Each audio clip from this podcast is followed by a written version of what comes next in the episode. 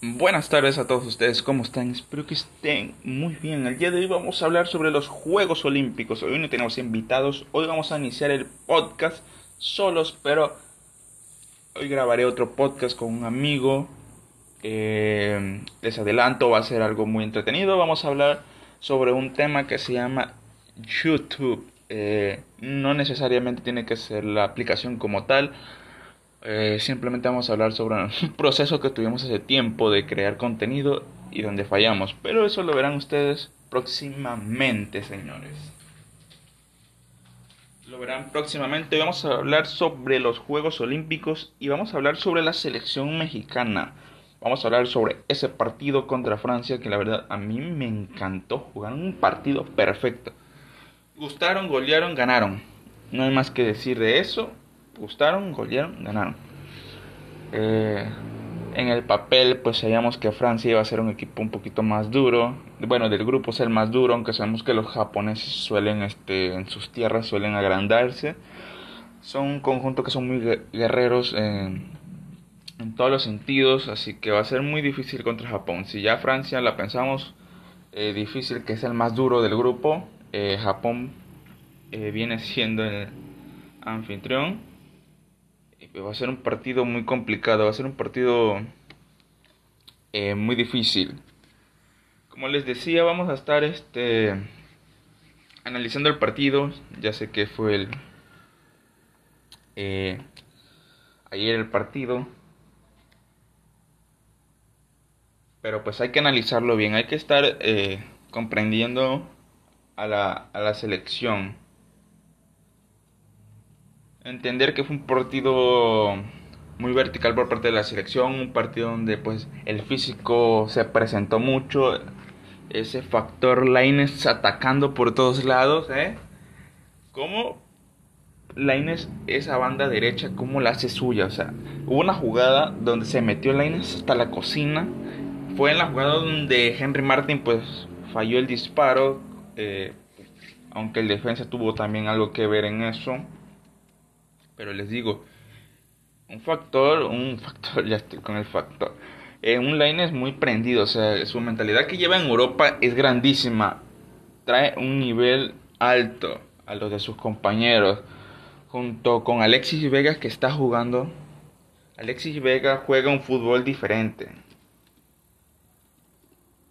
Juega otro, este, otro, otro nivel. Alexis Vega igual otro nivel. Aunque pues ponerlo de de, extremo izquierdo no es algo algo donde rente mucho, rinda mal, pero pues en este partido rindió, estuvo ese cabezazo, ese gol, estuvo presente, se acercó, tiró, o sea, analizando línea por línea, a mí se me hace que están jugando mejor que la selección mayor. Este equipo puede ser, en el 2026 siento que esta base, este equipo de los Juegos Olímpicos va a ser la del 2026, no me cabe duda. No, no tengo las pruebas, pero tampoco tengo duda que pueda pasar. O sea, la selección mexicana de los Olímpicos es la va a ser la selección mayor.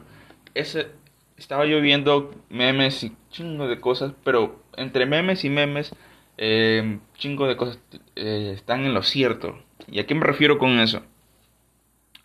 La pareja de Montes y Vázquez suena mucho a la de Moreno y Rafa Márquez. ¿Por qué? Porque uno es izquierdo y el otro es derecho. O sea, ya con eso te pones a pensar un poco.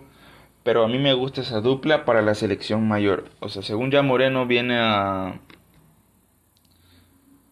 a jugar sus partidos aquí, creo que en Monterrey, donde fichó. Ya son sus últimos tramos de carrera. Siento que hasta este mundial que viene no va a ser titular. No, me da la impresión de que no va a ser titular. Si lo convocan en el mundial, no va a ser titular en Qatar. No va a ser titular.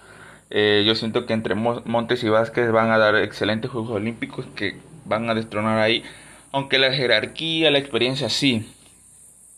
Ok, pero eso lo puedes también tirar desde la banca. Puedes aconsejar a esos chicos y ponerlos a jugar firmemente sin ningún problema. Pero como les decía, analizando línea por línea, analizando el partido, la selección olímpica de México debutó en grande en Tokio 2020 eh, pues al golear a la Francia 2 4 a 1 en su primer partido de la etapa de grupo, señores. Eh, quizá el primer podcast o el primer este, este primer capítulo está haciendo algo un poco más formal, aunque solamente será ese. Aunque este solamente será así, los demás pues vamos a platicar, vamos a cotorrear, vamos a tener más cositas. Esperemos que conforme el tiempo se vayan dando las circunstancias para hacer un podcast más rentable, más a menos para ustedes. Pero por momento estará así. Vengo de grabar otro podcast, eh, otro igualito a este, un poco más corto. Pues ya está subido en Spotify, ya está subido en otras plataformas donde pues, se registró, donde pude yo subirlas ah, prácticamente. Pero regresando a eso, solamente para decirles también que también vamos a tener otra entrevista, otro podcast. Más que entrevistas, quiero que sean podcasts, o sea, porque eh, son amigos de los que voy a invitar, vamos a estar cotorreando, vamos a platicar eh, sobre lo que hacen, los que les gustan, para que conozcan nuevas personas. No simplemente tienen que ser celebridades, no solamente hay personas interesantes en la vida que te puedes topar, que tienen historias que te van a agradar. Eh, el siguiente, este podcast, como les decía, será con mi amigo Alex, que pues vamos a hablar sobre YouTube y pues todo lo fallido que hubo. Eh, todo lo que se hizo, todo lo que se dejó de hacer en ese tiempo. Pero regresando, vamos con los Juegos Olímpicos, vamos a seguir otro partido que pues la verdad siento que estuvo cabrón, estuvo muy duro. Fue el de Brasil Alemania. Los alemanes no traen defensa. Estaba yo viendo el resumen porque ya no me quedé a ver el partido. Ya estaba yo deshecho con el de México-Francia. Acabó a las 5 de la mañana y a las 6 empezaba el de Brasil. Alemania y fue un partido que la verdad eh, vi el resumen y los, este, los alemanes no traen defensa. La verdad se comieron, se durmieron en ese partido. Estaba leyendo un comentario en, en YouTube en el resumen que decía que los alemanes parece que tienen una defensa de la MLS sin menospreciar la liga, pues la verdad estaban súper mal, por no decir otra palabra. Un partido igual donde, donde Richarlison lució. Esa Copa América de Richarlison dejó mucho este, que desear. Eh, dejó mucho que desear, dejó mucho... No explotó como esperábamos que iba explotar en la Copa América. No lo hizo. Pero pues... ¿Qué le vamos a hacer? La verdad un equipo brasileño que pues ya no hay más, no hay más que elogiarlos. Eh, son unos monstruos, en cualquier competición están, son candidatos, siempre van a ser candidatos los, brasileños a este, este tipo de competiciones mundiales, Juegos Olímpicos, Copa América, federaciones, si lo invitan a la Copa Oro, eh, cualquier competición, eh, son candidatos a llevarse el título. O sea, son unas fieras. Ese Richarlison con ese hack trick se movió, corrió. Eh, tienen buen equipo, un buen plantel. No hay que reprocharle nada a ese equipo, la verdad. Están en otro nivel, están arriba. Y pues la verdad dieron un partidazo, yo no me puedo quejar de eso. Se Richarlison sus tres goles callando bocas porque pues vienen de criticarlo de que dio una Copa América mala, de que no hizo mucho, de que contra Argentina pudo haber hecho más, de que si jugó o no jugó, tipo cosas así, de que ah, Richarlison, ¿por lo convocan? es un jugador que está jugando dos competiciones, no tiene mucho, acaba de acabar la Copa América y ahora va a jugar, bueno, está jugando Juegos Olímpicos, se le agradece el esfuerzo, se le agradece la calidad, se le agradece eso. Y pues... Nada más que decirle a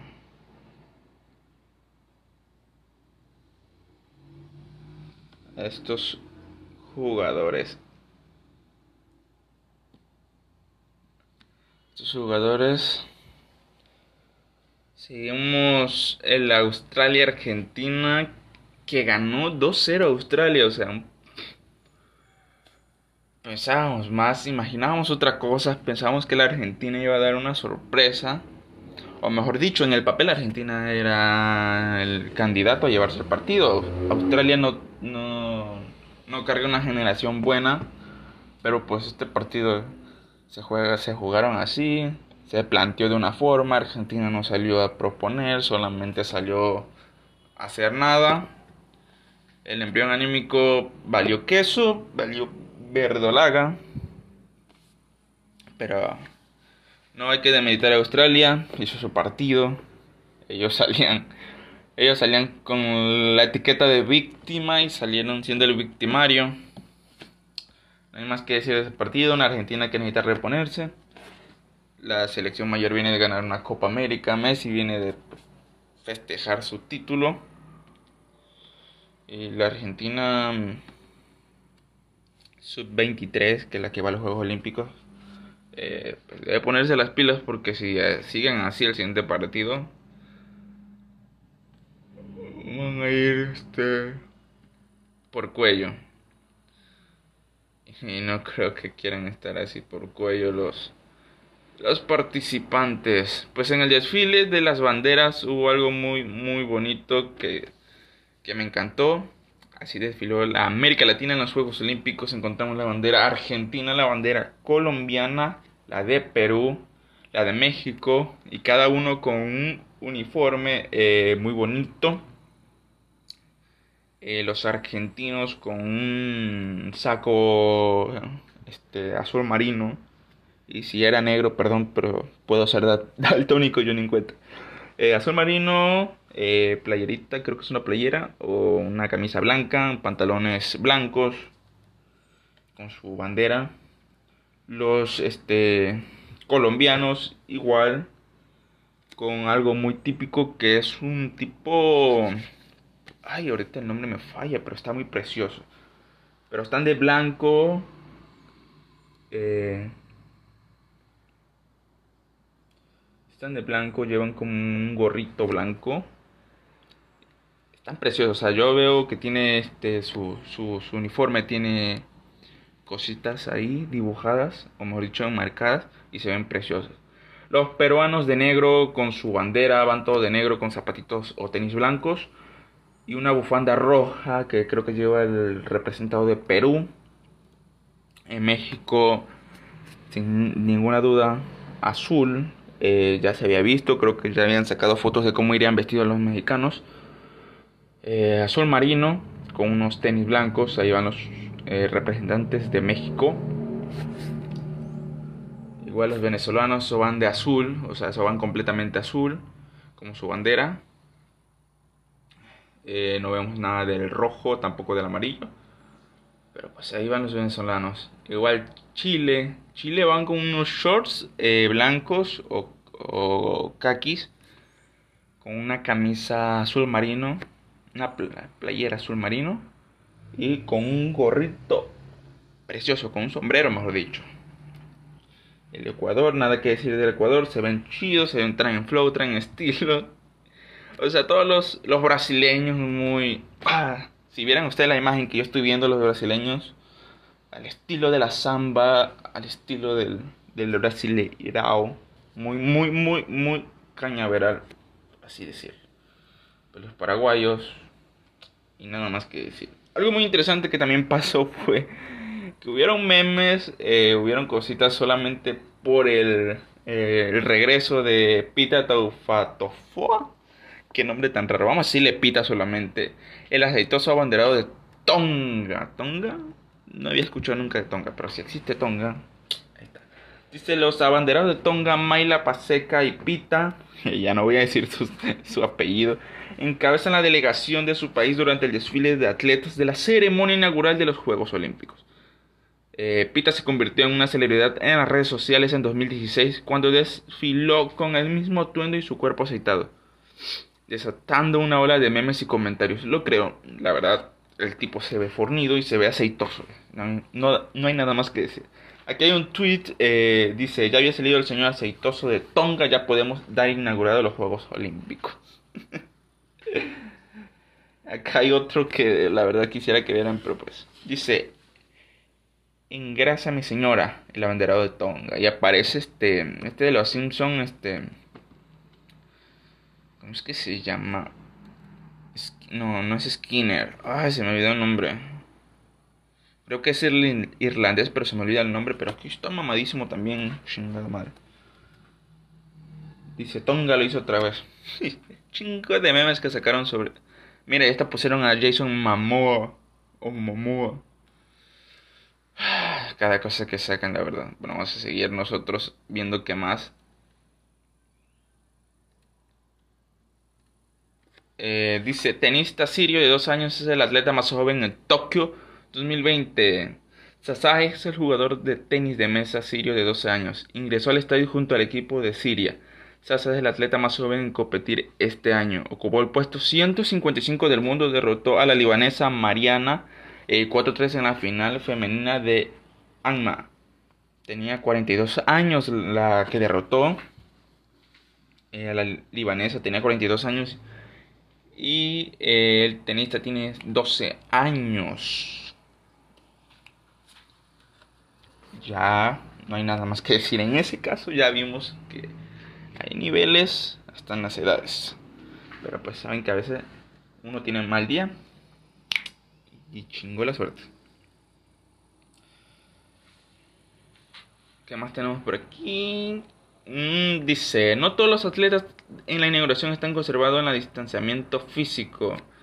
Mientras los atletas de diferentes países desfilan en la ceremonia de apertura de los Juegos Olímpicos de Tokio, algunos contingentes están practicando el distanciamiento físico mientras que otros no. Ucrania y los atletas representantes de los Emiratos Árabes Unidos caminaron a distancia, mientras que Argentina llegó bailando y... y...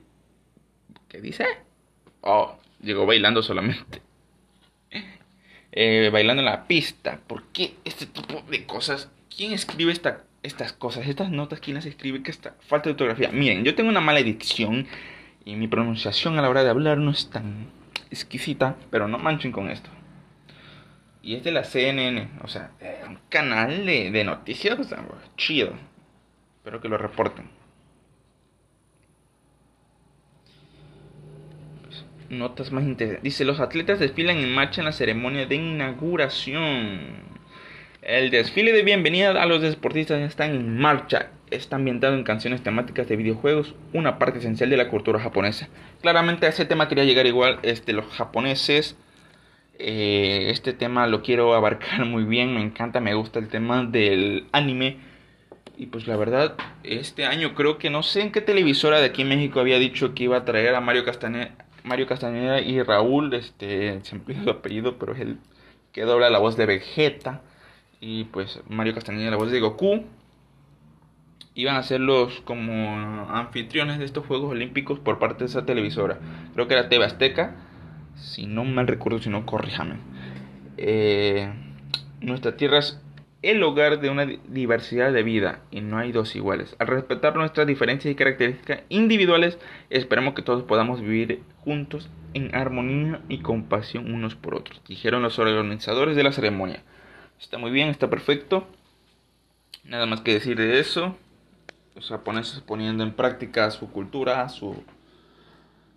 Eh, más que nada siempre este tipo de competiciones, este tipo de eventos, tipo de cosas, este tipo de, de magnitudes sirven para que muchas personas vean las culturas, para que conozcan el país desde adentro. Muchas televisoras lo hacen, muchas televisoras se mandan, este, pues ahorita por la pandemia está un poco más difícil, pero pues le, lo que se hace es que mandan este reporteros a analizar ciertos lugares históricos del país. Por ejemplo, en Rusia 2018 empezamos a ver mm, este eh, su gastronomía. Hubieron videos, hasta los youtubers hacen eso. Bueno, en este caso, los youtubers antiguos, ahorita son influencers.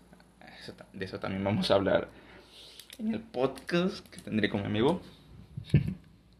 Dice, después del desfile habrá una interpretación de la canción de Magic. ¿De quién canta Magic? Creo que era este...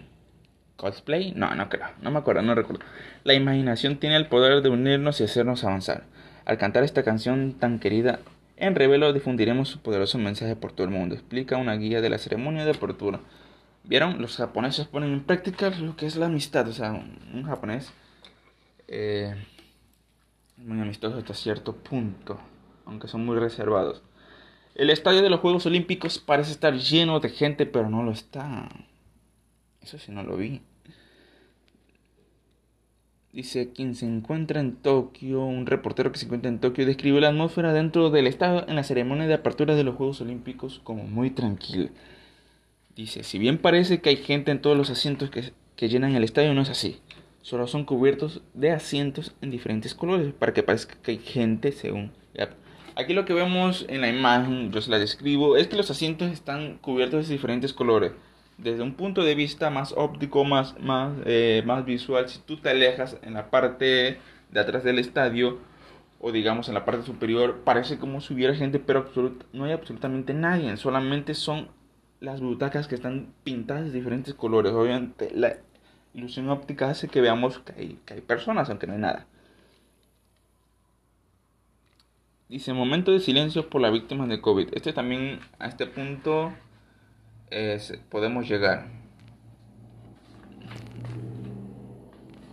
Y vamos a llegar hasta aquí. Momento de silencio. Ya nos ponemos un poco más este más, más formales. Vamos a leer la nota. Hay que leer las notas. Hay que estar enterado. Este podcast, este tipo de podcast lo estaré haciendo una vez a la semana por lo menos. Así donde se haga un poquito. Donde sí haya un poquito de chiste entre esto pero este tipo de programas intentaré o episodios intentaré hacerlo solo porque pues solamente daré una noticia, estaremos hablando sobre algún tema, porque es importante que ustedes sepan esto igual. Dice, después de que se cantará el himno nacional de Japón en la ceremonia de apertura Tokio 2020, se pidió un momento de silencio para recordar a las víctimas mundiales de la pandemia de COVID-19. Los comentarios hicieron mención especial a los atletas olímpicos que no pudieron asistir a los Juegos debido a la pandemia se pidió a los espectadores que pudieran ingresar al estadio un, un número limitado que se eh, pusieran de pie para honrar a todas las vidas en el coronavirus que, ha cobrado el mundo, mejor dicho, el, virus que ha cobrado el mundo. Les digo, este tipo son empresas grandes y esta falta de ortografía a mí me caga de por sí. Les digo, yo tengo una mala dicción empiezan con estas cosas, pero sí, eh, muy muy acertado de la parte de los de la inauguración dar ese minuto de silencio. Eh, yo creo que hasta obligado tenía que ser eso. Dice, estos son algunos de los asistentes a la ceremonia. El estadio de uno... Está Está cañón. Dice, esto se debe a que los casos de COVID-19 continúan aumentando en Japón, lo que provocó la provisión de espectadores en todos los eventos de la sede. Todo eso es, relevante. Bueno, creo que hasta aquí vamos a hablar de, de los Olímpicos. no abarcamos mucho sobre las demás competiciones. Sabemos que todavía esto está empezando. Intentaremos eh, realizarlo de cierta manera. Pero pues espero que se las hayan pasado muy bien, aunque sea, sabemos que es un podcast informativo el día de hoy. Luego se vienen los podcasts divertidos, pero espero que tanto les gusten como los divertidos como los informativos. Esto es para las personas que pues no están muy enteradas sobre los Juegos Olímpicos de Tokio, querían saber un poquito más. Aquí está, hablamos sobre eh, seis elecciones. No pudimos hablar sobre las demás porque no he visto los partidos, o mejor dicho, no estoy muy enterado sobre esos partidos. No puedo hablar sobre un partido que no vi, o que no vi el resumen, o que no vi eh, estadísticas ni nada por el estilo. Pero pues hasta aquí nos vamos a despedir. Llegó el final. Duró poco este podcast. Los siguientes podcasts tendrán una duración pues, de 50 minutos, una hora probablemente, dependiendo de qué tanto hablemos. Pero pues espero que se lo hayan pasado bien. Nos vemos en el siguiente podcast. Y gracias a todos.